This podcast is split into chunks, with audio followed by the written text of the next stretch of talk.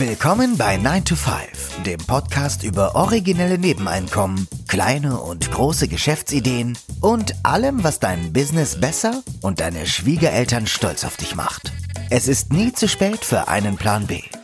Hier sind deine beiden Gastgeber, Ruben Alvarez und Christian Schmid.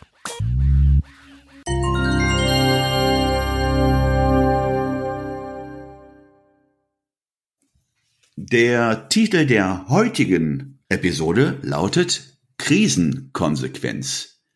Werde jetzt Feierabendboss. Also nach der Inflation nun die Rezession, also die Inflation ist noch da. Also die ist jetzt nicht durch die Rezession ersetzt worden. Immer mehr Unternehmen wandern ins Ausland ab. Die wirtschaftlichen Fakten sind alarmierend. Deutsche Unternehmen verlagern ihr Geschäft zunehmend ins Ausland, um Kosten zu sparen. Laut einer Umfrage der DIHK, also der Deutschen Industrie- und Handelskammer, haben 32 Prozent der Auslandsinvestitionen den Zweck der Kostenersparnis. Das ist der höchste Wert seit 15 Jahren. Vor einem Jahrzehnt wurden nur 20 Prozent der Auslandsinvestitionen auf, aus diesem Grund getätigt.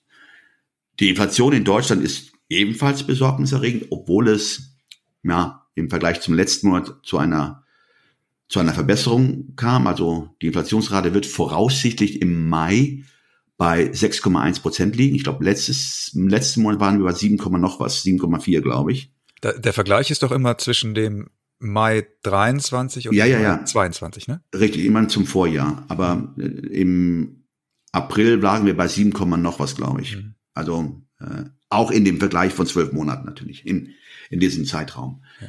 Gleichzeitig geht das Bruttoinlandsprodukt, das ist ja jetzt ab und aller Munde, seit zwei Quartalen ähm, geht das ähm, BIP zurück, was zumindest auf eine technische Rezession hindeutet. Ähm, Im vierten Quartal letzten Jahres 22 äh, hatten wir ein Minus von 0,5 Prozent im Vergleich zum Vorquartal.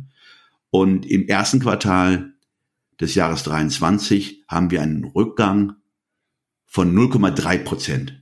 Was ist denn eine technische Rezension, äh, Rezession im Vergleich zu einer Rezession? Also eine technische Rezession, von der spricht man, wenn man in zwei Quartalen, also wenn wir da wirklich einen negativen BIP haben. Und das, was ist das, in Folge auf zwei Quartalen, dann spricht man von einer technischen Rezession. Was ist der Unterschied zu einer Rezession? Da ist kein Unterschied. Ist aber, man ah. spricht da von einer technischen Rezession. Das ist ein Begriff. Hier zumindest spricht man, wenn man in zwei aufeinanderfolgenden Quartalen eine Rezession, also einen, einen negativen BIP hat oder schrumpft, dann spricht man von einer technischen Rezession.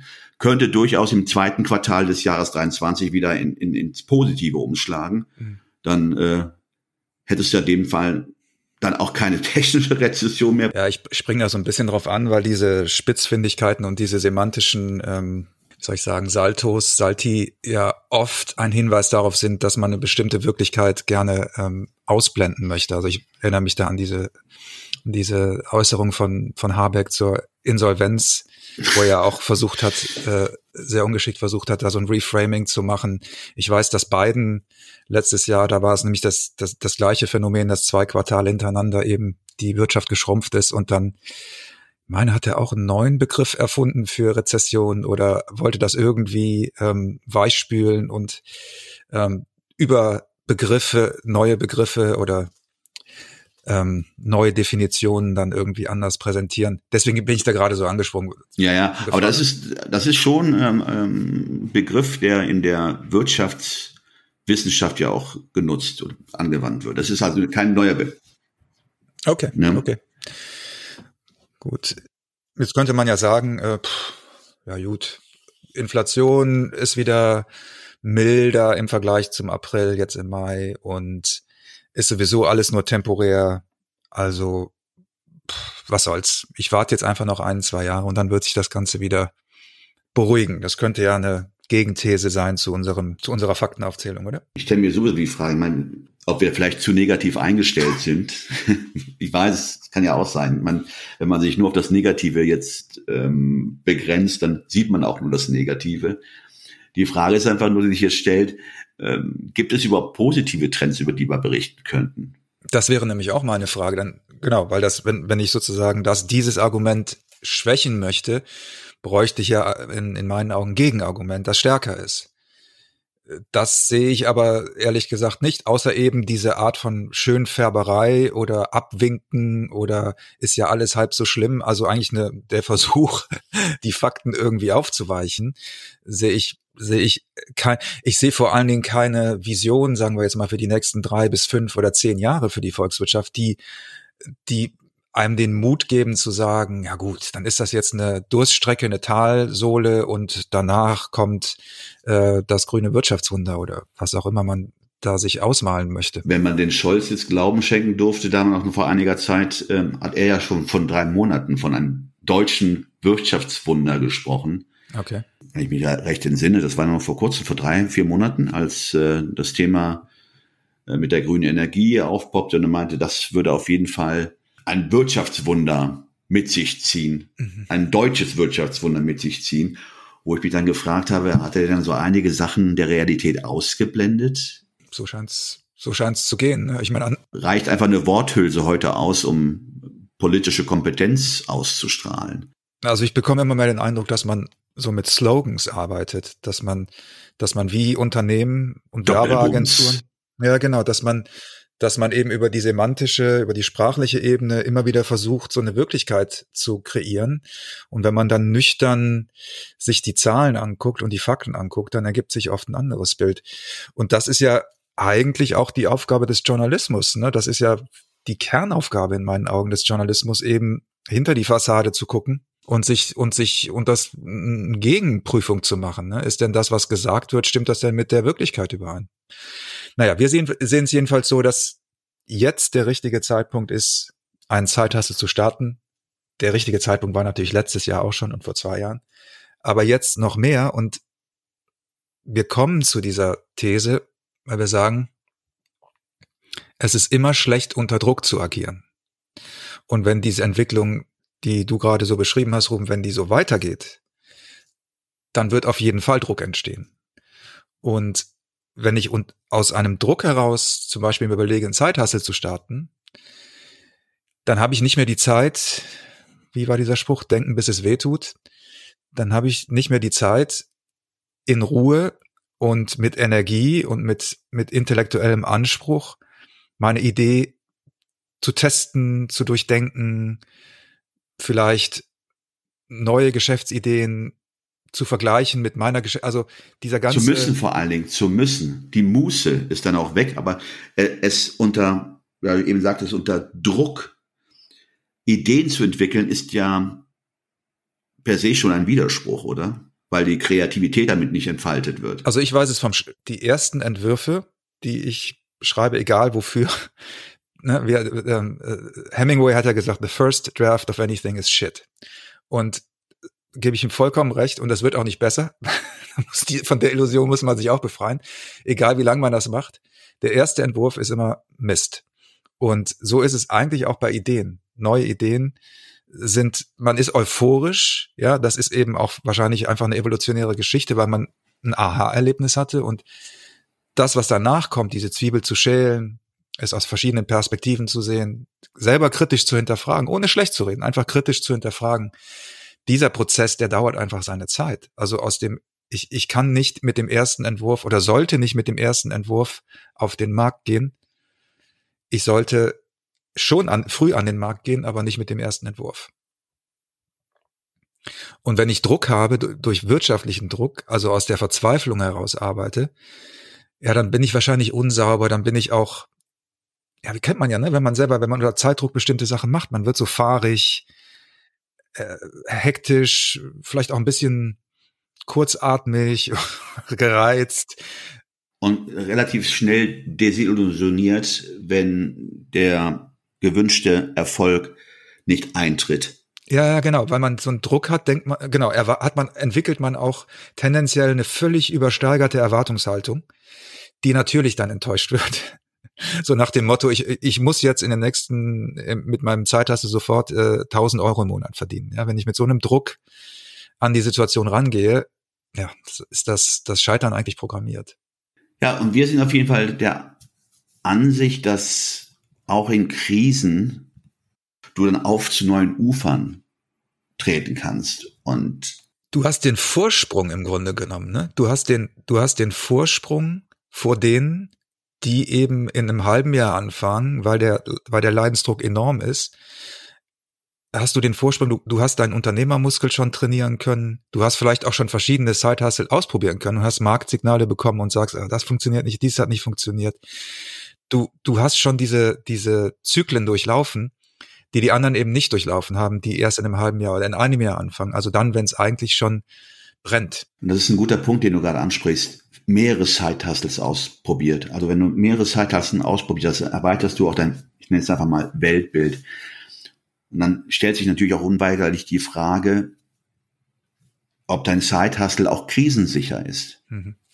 Ja, in dem du dich ausprobiert hast. Du wirst dann ein Gefühl entwickeln können. Okay, ist das ein Side-Hustle, wo auch genügend Nachfrage entsteht, den ich auch zu Teil in Krisenzeiten weiter anbieten kann oder, weiter nachgehen sogar, kann. Oder vielleicht sogar gerade in Krisenzeiten. Ne? Vielleicht entdeckst du auf deiner Reise auch Marktnischen, die besonders in Krisenzeiten florieren. Also ich denke da jetzt zum Beispiel an Flohmärkte, eBay.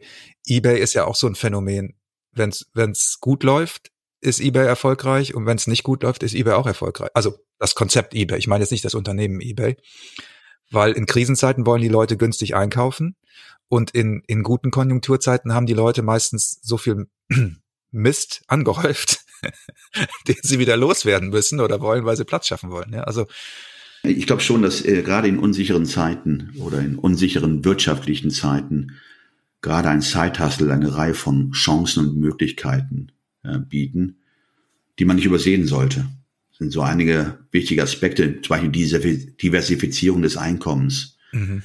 Wir hatten es ja eingangs gesagt, was passiert denn, äh, wenn du deinen Hauptjob verlierst? Ja, wenn dein Unternehmen zu denen gehört, die, die nach Ungarn oder Polen gehen, was, was, was machst du dann, ja? Ja, und wenn du dann in guten oder in, in, in, äh, in guten Zeiten schon ein Side-Hustle begonnen hast, um zusätzliches Einkommen zu generieren, um dann nicht allein vom Hauptjob abhängig zu sein. Wenn du dann, dann natürlich äh, deinen Hauptjob, der vielleicht unsicher ist oder auch gar wegfallen kann, wie eben beschrieben, dann können ja die Einnahmen, die aus dem Side-Hustle du erzielst, dazu beitragen, dass die Auswirkungen der Rezession abgemildert werden, um zumindest deinen Lebensstandard aufrecht erhalten zu können. Äh, ein weiterer Punkt, auch Entwicklung von neuen Fähigkeiten. Fuck you Skills. Ja, genau. Ein Side-Hustle bietet ja die Möglichkeit, neue Fähigkeiten zu erlernen und weiterzuentwickeln. Hm. Und gerade mal in unsicheren Zeiten ist es wichtig, sich anpassen zu können und flexibel zu sein. Ja, absolut, genau.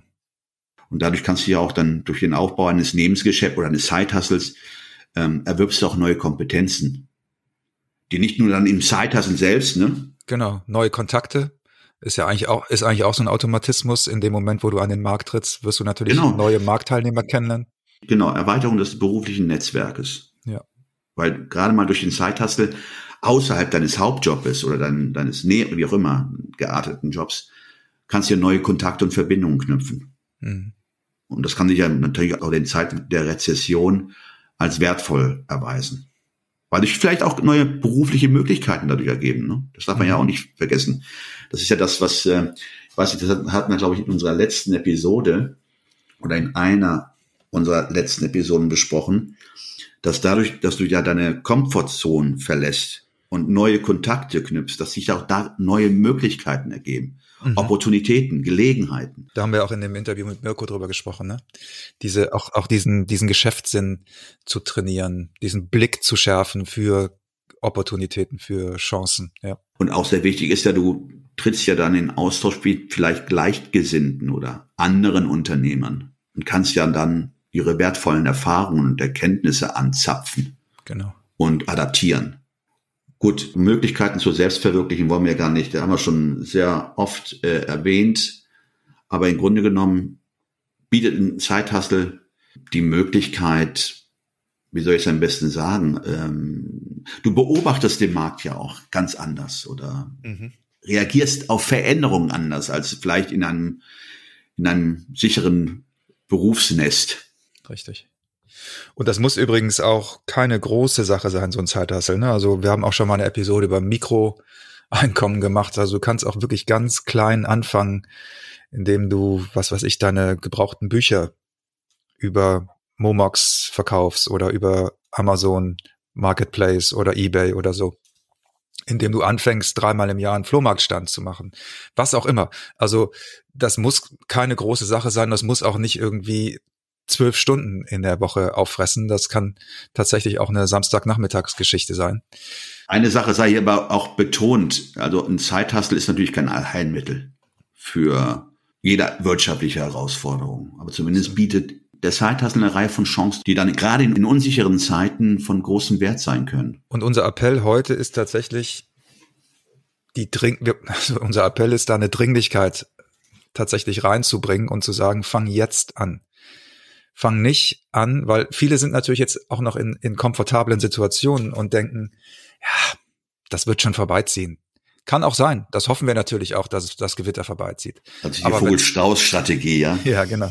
Aber wenn es nicht vorbeizieht, ja, dann hast du eben diesen Vorsprung verwirkt, dann hast du eben nicht diese Aufwärmphase, diesen Unternehmermuskel noch nicht trainiert und dann fängst du eben ganz kalt an und vielleicht mit einer kleinen ähm, Urlaubsplauze in, ins Fitnessstudio zu gehen und äh, die neben dir, die schon vor sechs Monaten angefangen haben, denen macht's Spaß, für die ist es leicht und für dich ist es dann vielleicht nicht mehr so lustig. Ja, das war unsere, unser Appell in der heutigen Episode. Wir danken euch fürs Zuhören, wie immer, und freuen uns, wenn ihr auch nächste Woche wieder zuschaltet, immer sonntags bei 9 to 5. Tschüss.